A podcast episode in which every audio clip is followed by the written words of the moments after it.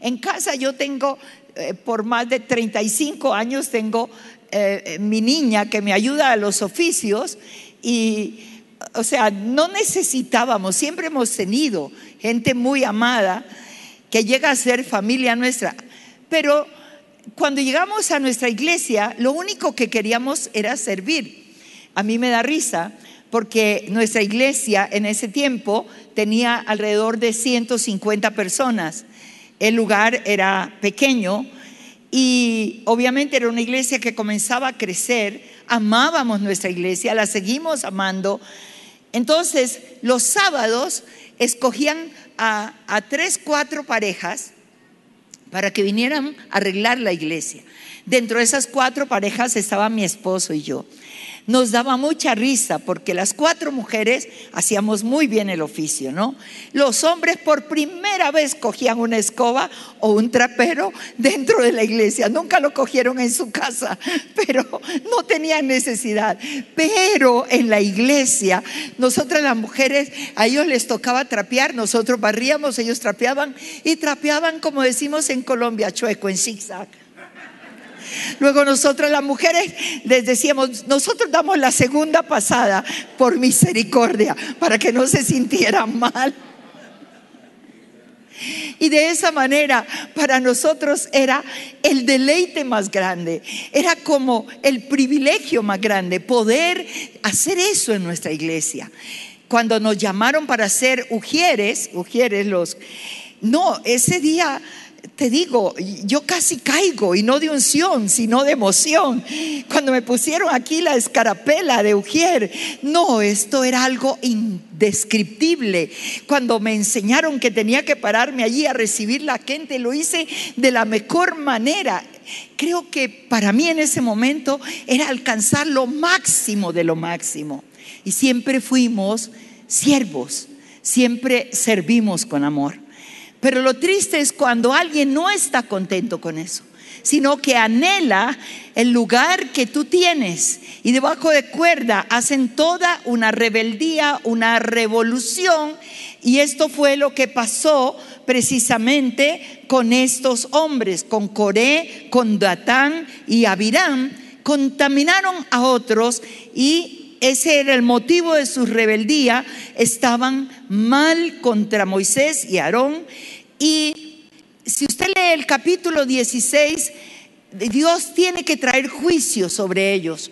La tierra se abre, eh, Abirán, ellos fueron tragados por la tierra y los 250 hombres, pero ellos ya habían contaminado al pueblo.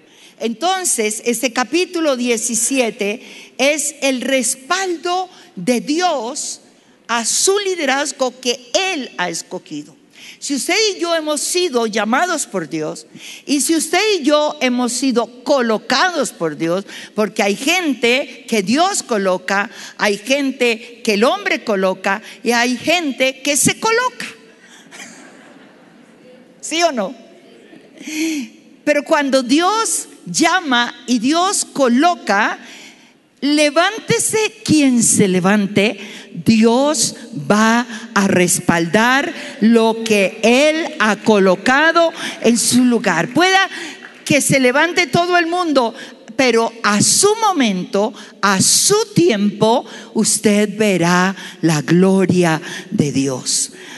Ahora, Dios da instrucciones a Moisés que escogiera doce príncipes, uno de cada familia. Cada uno de ellos traería su vara. Ahora, usted sabe que la vara era muy importante. Primero era una señal de autoridad. Segundo era lo que se usaba para apoyarse en el caminar, pero también para ah, ah, ah, espantar bestias y todas estas cosas.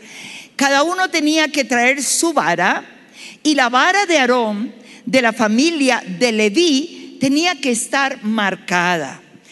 Y Dios le dijo, trae esas varas al tabernáculo, que cada uno de ellos traiga, y al otro día yo me manifestaré. Y aquí yo quiero hablarte precisamente de cuatro señales, de cuatro señales que realmente determinan un verdadero ministerio. Y yo espero que a medida que comparta cada una de estas señales, tú puedas decir, bueno, Señor, gracias. Esto está pasando en mi vida. Y con humildad y sencillez podamos decir, alabado sea el Señor por todo esto. Así es que al día siguiente, cuando fueron a abrir y entraron, y entró Moisés, las doce varas, once, estaban tal cual las dejaron pero una sola vara dio cuatro señales, cuatro señales contundentes, hermosas. Y yo espero que nuestros ministerios puedan tener estas señales, que el trabajo que tú realizas como líder, como pastor, como pastora, pueda ser contundente y pueda mostrar lo que esta vara produjo. Primera señal, dice que la vara de Aarón reverdeció. Aquí en el capítulo 17 que leímos, encontramos precisamente versículo 8, aconteció que al día siguiente vino Moisés al tabernáculo del testimonio y aquí que la vara de Aarón de la casa de Leví había que reverdecido, diga, reverdecido. Y nada puede reverdecer si no hay vida. Lo que está muerto no va a reverdecer. Una rama seca, que ya está seca, que está fuera del árbol, que está fuera de esa planta, no va a reverdecer. Lo que reverdece es lo que tiene vida. Ahora antes de salir de, Colombia, me habían llevado unas flores que nunca las había visto eh, Colombia es un país donde se da, perdón, eh, el mejor café del mundo. Ah, ¿Es cierto? ¿Cuántos dicen que sí? Los que digan que no, yo traje un poco de libras de café del mejor y el que dijo que no, no recibe. Se dan las mejores esmeraldas.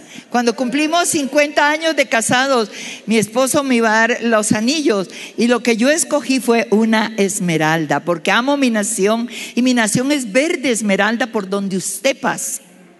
Las montañas son verdes, hasta los desiertos son verdes.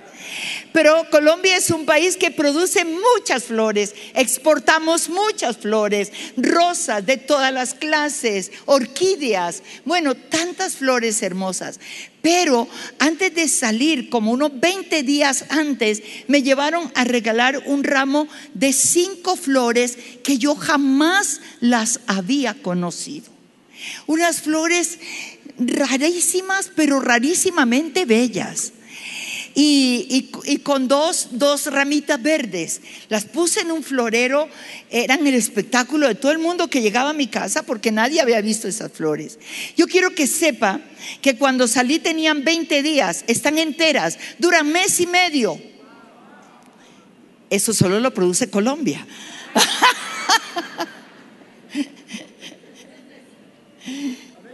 y ustedes producen la mejor comida del mundo. Entonces, pero algo espectacular, pero las dos ramitas verdes ya venían con retoños estando en agua. Así es que pedí que me las guardaran, que las pusieran de una vez en tierra, porque sé que de allí vienen otras más. Gloria a Dios. La vara de Aarón reverdeció, dio señal de vida. Nada reverdece si no hay vida por dentro. La diferencia cuando vino Jesús realmente entre el ministerio de Jesús y los sacerdotes de su tiempo es que el ministerio de Jesús fue un ministerio de vida. Por eso hizo tanto impacto.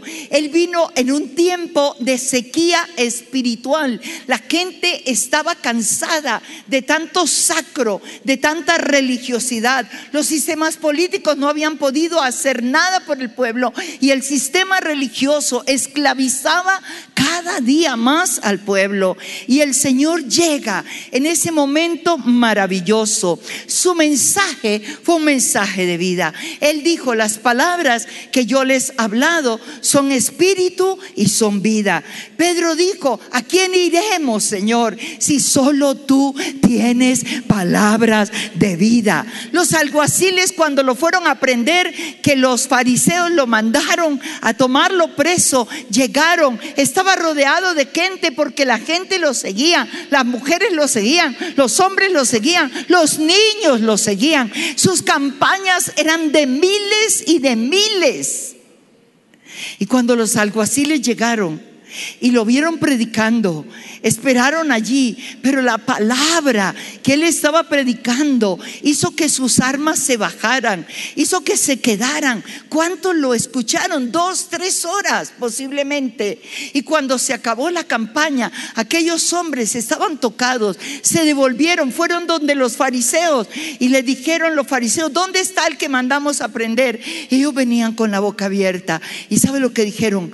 Jamás hombre alguno ha hablado como ese hombre. Aleluya. Y espero yo que pastor, pastora, en todo lo que te toca hacer, que tus palabras, por sencillas que sean, sean palabras de vida. Que cuando tú hables de Jesús sea de vida. Que cuando tú aconsejes traiga vida, levante, restaure, transforme, cambie. Esa es señal de un ministerio que de verdad Dios ha llamado. Tu vara tiene que reverdecer. Las obras del Señor fueron de vida. Él lo dijo, yo soy la resurrección y la vida. Y el que cree en mí, aunque esté muerto, vivirá. Él levantó paralíticos, él levantó muertos, él sanó, él levantó a los ladrones, a las prostitutas, a los pecadores. Esa misma vida está en nosotros. Hay señales que se van a dar a través de tu ministerio, a través de tu pastorado, a través del liderazgo que el Señor les ha entregado. Así es que primera señal tiene que ser palabra de vida, porque el legalismo no hizo crecer las iglesias. Eran palabras de muerte. Todo era no, no se ponga, no se quite, no, no, no, no, no. Hace tres semanas estaba predicando en la ciudad de Barranquilla, en una iglesia que amo mucho, una de las iglesias más grandes en esa ciudad y de una trascendencia muy grande, porque su pastor, que ya murió, él fue realmente un apóstol y él levantó muchos ministerios evangelísticos, pero era hiper mega legalista. El hijo de él y su hija estaban estudiando en la universidad en la ciudad de Bogotá. Estoy hablándote de unos 27 años atrás. En ese tiempo, eh, cada mes yo daba unas conferencias en un, no era iglesia, era en, un salón donde habían consultorios médicos y, fue algo muy hermoso. Venían de todas las iglesias. Yo nunca me di cuenta de esto. Pero el hijo de ese pastor y su hija, que estaban en la universidad, nunca perdieron los seminarios. Allí estaban. Un día, cuando regresaron a Barranquilla, él se cuestionaba. Su padre, un gran hombre. Y entonces le dijo, papá, yo necesito hablar contigo. ¿Por qué tú dices que la mujer no puede predicar? No, porque la mujer no puede predicar. Papá, yo estuve escuchando a una mujer que traza la Biblia, que predica la Biblia. No, una mujer no puede predicar. Eso tiene que ser una impostora. Entonces él le dijo, yo te traje los cassettes para la generación nueva, cassette. Escúchalos. Y luego me das tu opinión. Y si te parece, invitémosla. 27 años atrás. tomó ocho días y escuchó los cassettes. Y después su hijo le dijo, papá, ¿escuchaste los cassettes? Sí, hijo. ¿Qué te pareció? Excelente. La enseñanza, excelente. ¿La podemos invitar? No, hijo. ¿Por qué? Porque la mujer no puede predicar en una iglesia.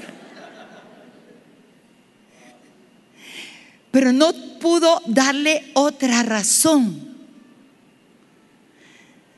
Pasaron 20 años, porque hace siete ministro allí. Obviamente el pastor murió ya hace, hace más o menos unos 15 años. Una gran pérdida, un gran hombre de Dios. Y cuando me llegó la invitación para estar en esta iglesia, yo no los conocía a ellos, ellos me conocían. Pregunté por la iglesia, no es la Boston, es una iglesia. Si te invitaron, por favor, no vayas a decir que no. Y tuve el privilegio de llegar a ministrar por primera vez, hace siete años, en un congreso de mujeres y luego a la iglesia en los tres servicios del domingo. Y entonces su pastor, el hijo, un hombre precioso con su esposa, en el día domingo, antes de entrar a, a, los servicios, nos sentamos en la oficina. Me dijo, Pastora Igna, por fin se cumplió el deseo de mi corazón. Yo quería tenerte predicando. Papá nunca lo aceptó, pero ahora el legado pasó a mi vida y yo pude tener el privilegio de invitarte para predicar. Y me contó la historia. Y cada año estoy con ellos. La iglesia se triplicó. Dios ha usado a este, este varón y su esposa. Y hoy día el legalismo en esa iglesia cayó y la gracia de Dios se levantó de una manera increíble, ¿cierto?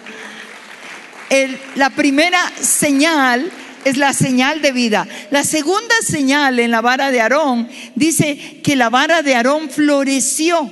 Aquí, aquí lo dice el versículo 8 que leímos cuando dice que al otro día la vara de Aarón reverdeció y luego dice que echó flores, echando flores. Y cuando hablamos precisamente de, de flores, estamos hablando de fragancia. Esta mañana Quique habló que a él le causaba impresión definitiva que lo que le olía bien permanecía, pero que lo que le olía mal, nada que ver. Y estaba pensando en esto. La vara de Aarón floreció. Y esto nos habla de un ministerio de gracia y de fragancia. Que tu ministerio realmente pueda llevar esta marca. Gracia habla de lo que Dios nos ha dado que no lo merecemos. Es un favor eh, inmerecido, no, no lo merecemos, pero lo hemos recibido por gracia. La vida y el ministerio del Señor, que es nuestro ejemplo, fue lleno de gracia. El Evangelio de Lucas en el capítulo 2, versículo 52, dice que desde que él realmente era pequeño, Jesús creció y dice Lucas, y Jesús crecía en sabiduría en estatura y en gracia para con Dios y para con los hombres. Dos, dos, aspectos muy importantes. Primero, nuestra, lo, que, lo que nuestra vida emana, el ministerio emana, tiene que agradar a Dios, pero también debe ser una influencia de gracia y de fragancia con los hombres. Juan en su Evangelio, en el capítulo 1, versículo 14, hablando del verbo hecho carne, dice, y aquel verbo fue hecho carne y habitó entre nosotros y vimos su gloria, gloria como del unigénito del Padre lleno de gracia y de verdad tenía gracia en su vida, tenía gracia en su ministerio, gracia con los ricos, gracias con los pobres, gracia con los ladrones. Allí vemos a Mateo, allí vemos a Saqueo, gracia con las prostitutas, gracia con los mismos religiosos como Nicodemo y como Jairo que le pidió que le sanara a su hija. Cuando un ministerio tiene la gracia de Dios, se van a abrir muchas puertas. Génesis capítulo 39 nos habla precisamente de José en la, eh, cuando fue llevado de, de la casa de su padre a la esclavitud donde Potifar. Y dice el versículo 2 más, Jehová estaba con José y fue varón próspero y estaba en la casa de su amo. Versículo 4, así halló José gracia en sus ojos y le servía y él le hizo mayordomo de su casa y entregó en su poder todo lo que tenía.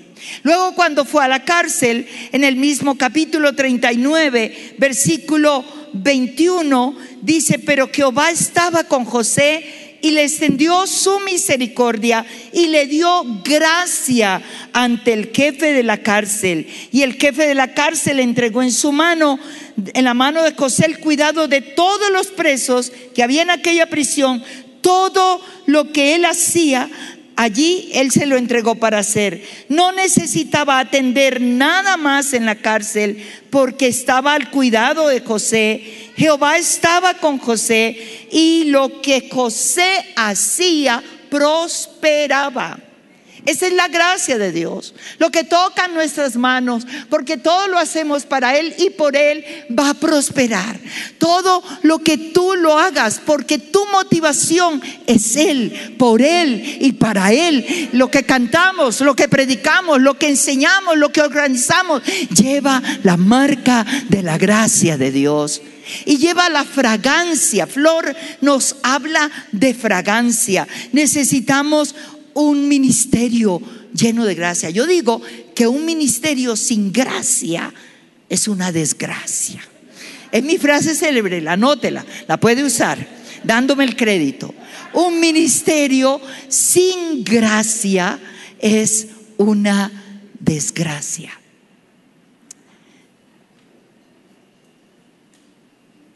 Gracia con la gente. ¿Por qué te ama la gente? Por la gracia de Dios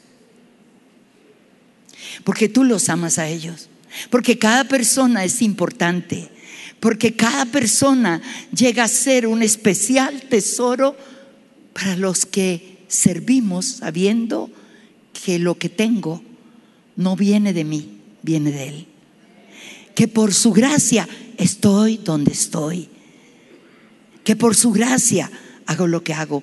Pero que mi vida debe proyectar la fragancia del Señor. Como me gusta, segunda de Corintios, capítulo 2, versículo 14 al 16 en la nueva traducción viviente.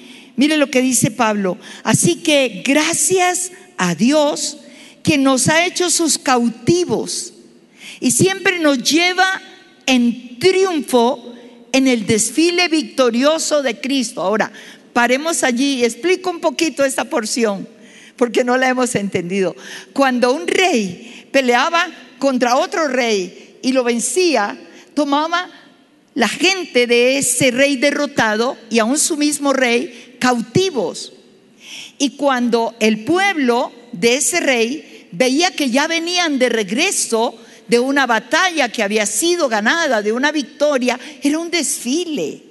Era un desfile donde adelante iban dando saumerio y donde realmente eh, la gente aplaudía, la gente estaba gozosa.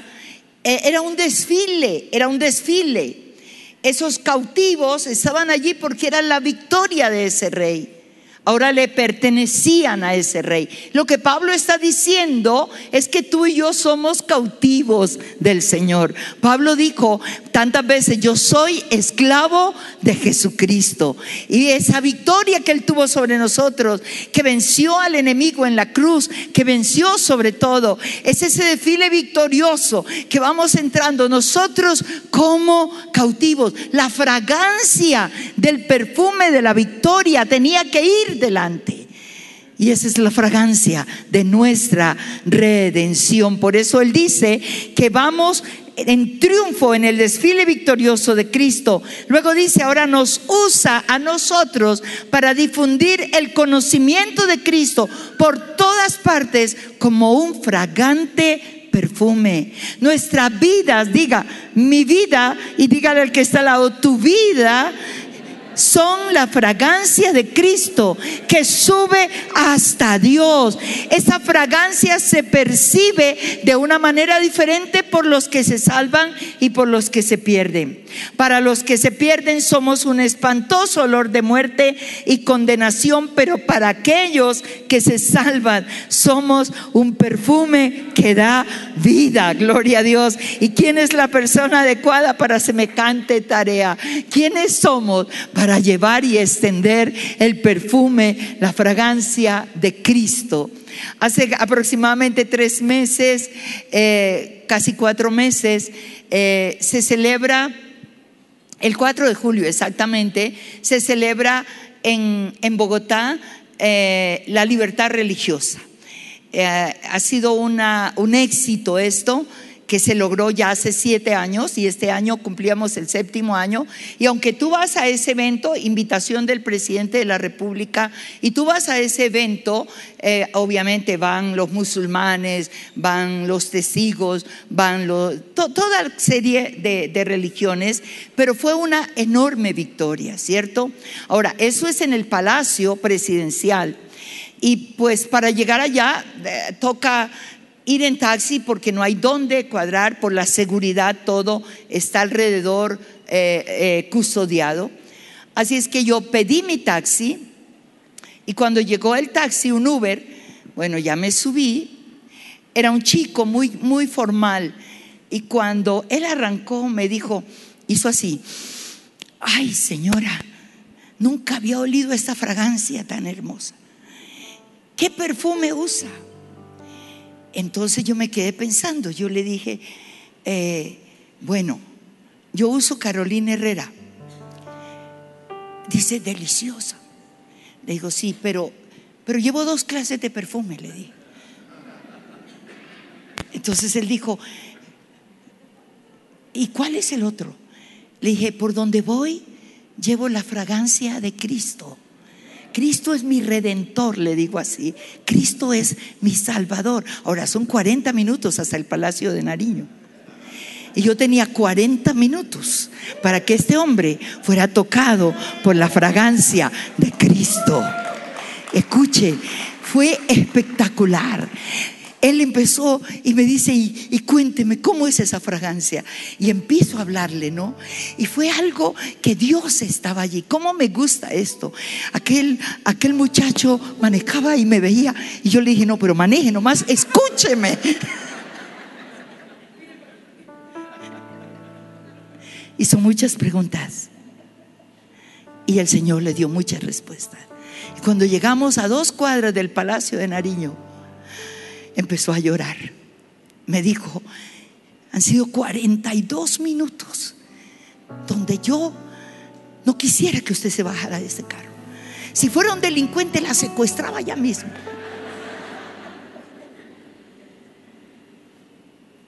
Le dije, pero no me puedo bajar sin dejarle al autor de este perfume. ¿Lo quiere? Ya estaba llorando. Fue hermoso porque el carro estaba a dos cuadras. Mientras él oraba y lloraba, llegaron dos soldados a ver qué pasaba.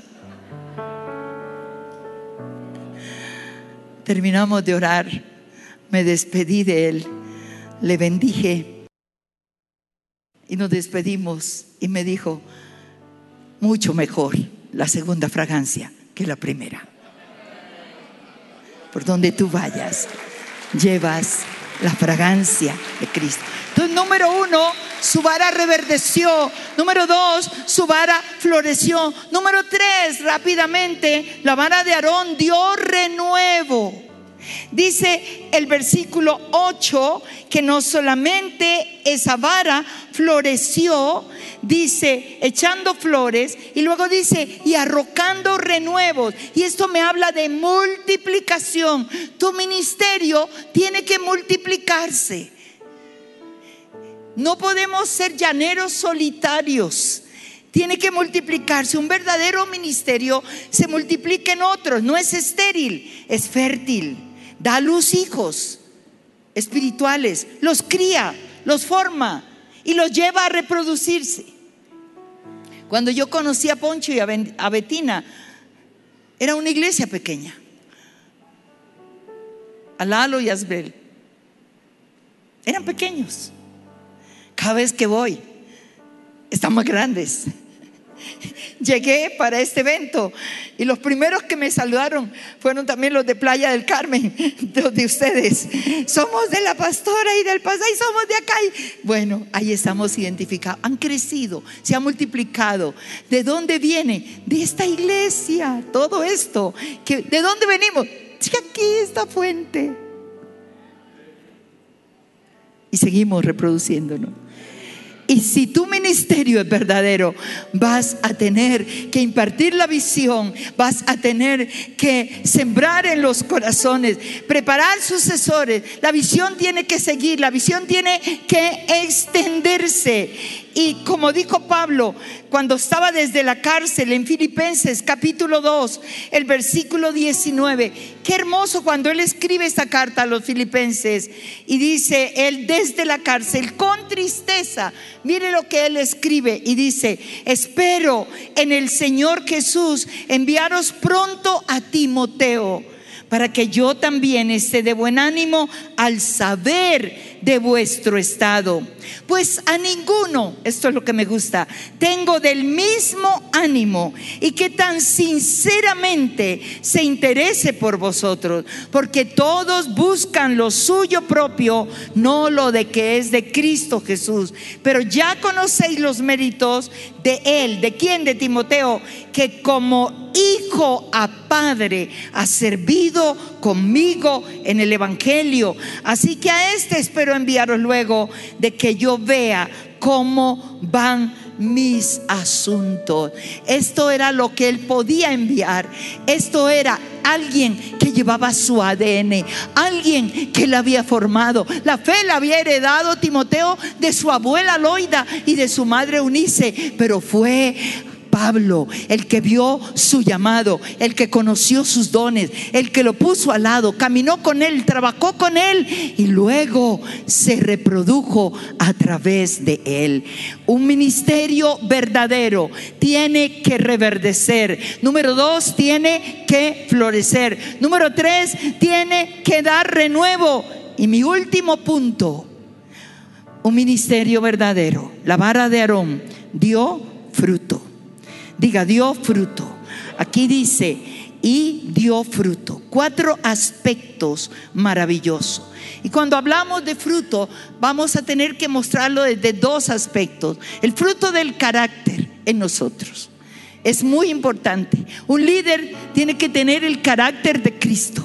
Y como dice Gálatas 5:22, los nueve elementos del fruto del Espíritu, amor, gozo, paz, paciencia, bondad, fe, benignidad, mansedumbre y dominio propio. No demonio propio, dominio propio es el carácter. ¿Cómo reaccionó Jesús? ¿Qué haría Jesús? ¿Cómo tengo que reaccionar cuando otros se levanten, cuando otros quieran quitarte del piso? No importa.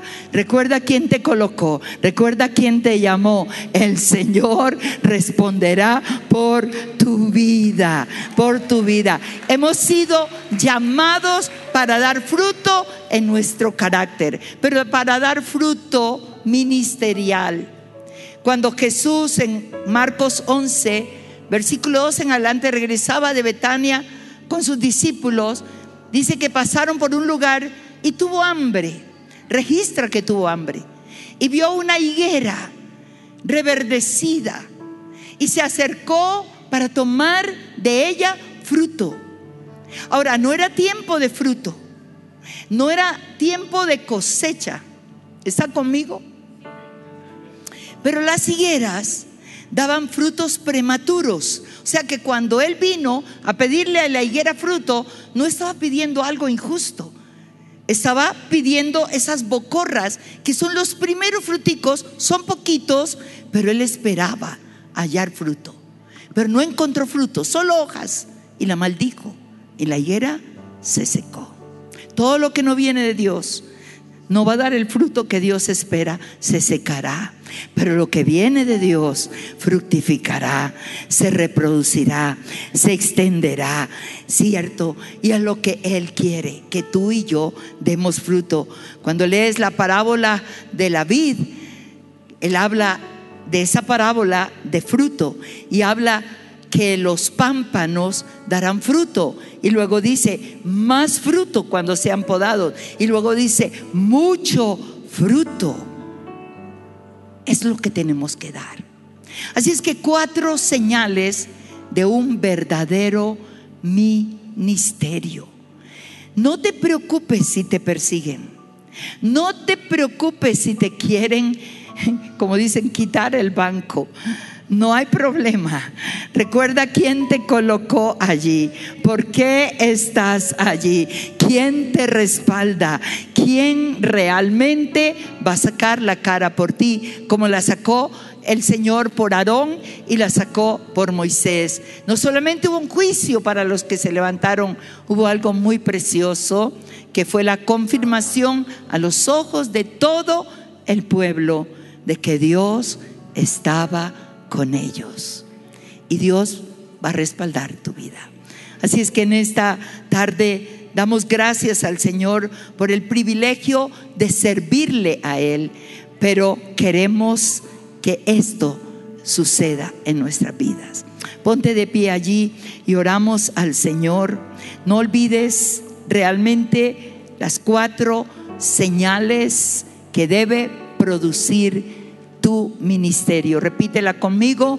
Número uno, reverdecer. Esto nos habla de vida. Número dos, floreció. Número tres, renuevos, multiplicación. Y número cuatro, fructificó. Dio mucho, pero mucho fruto. Bendito sea el Señor.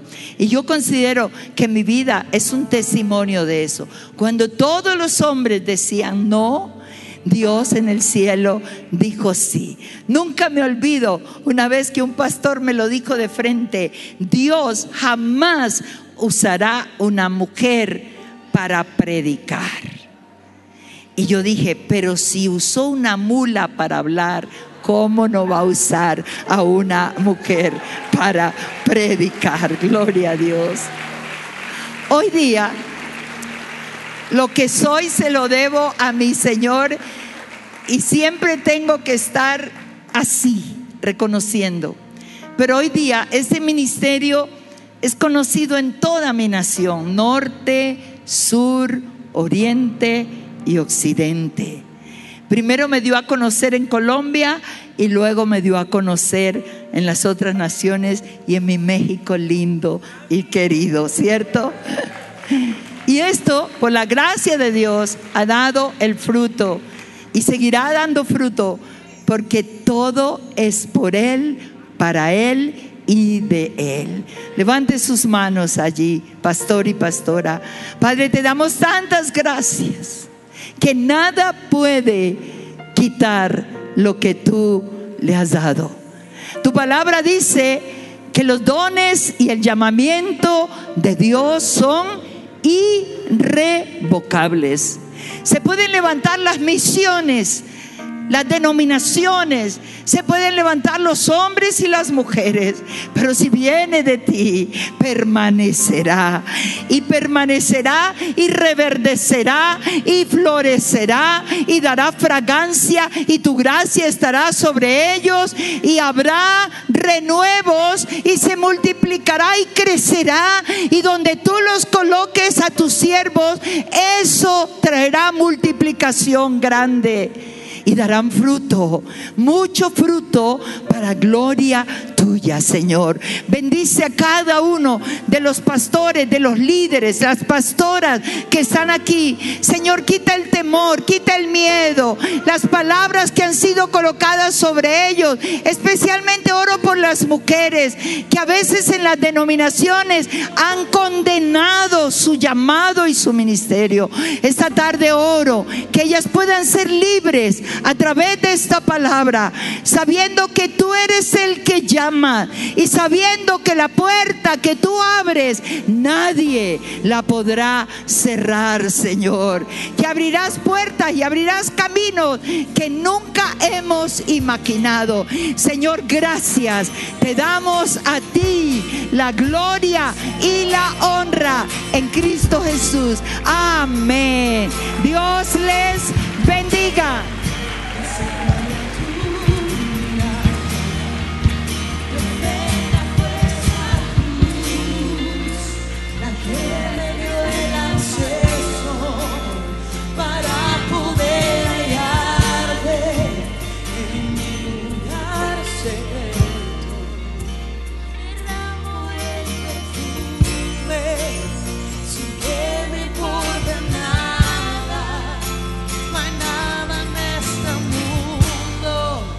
Que se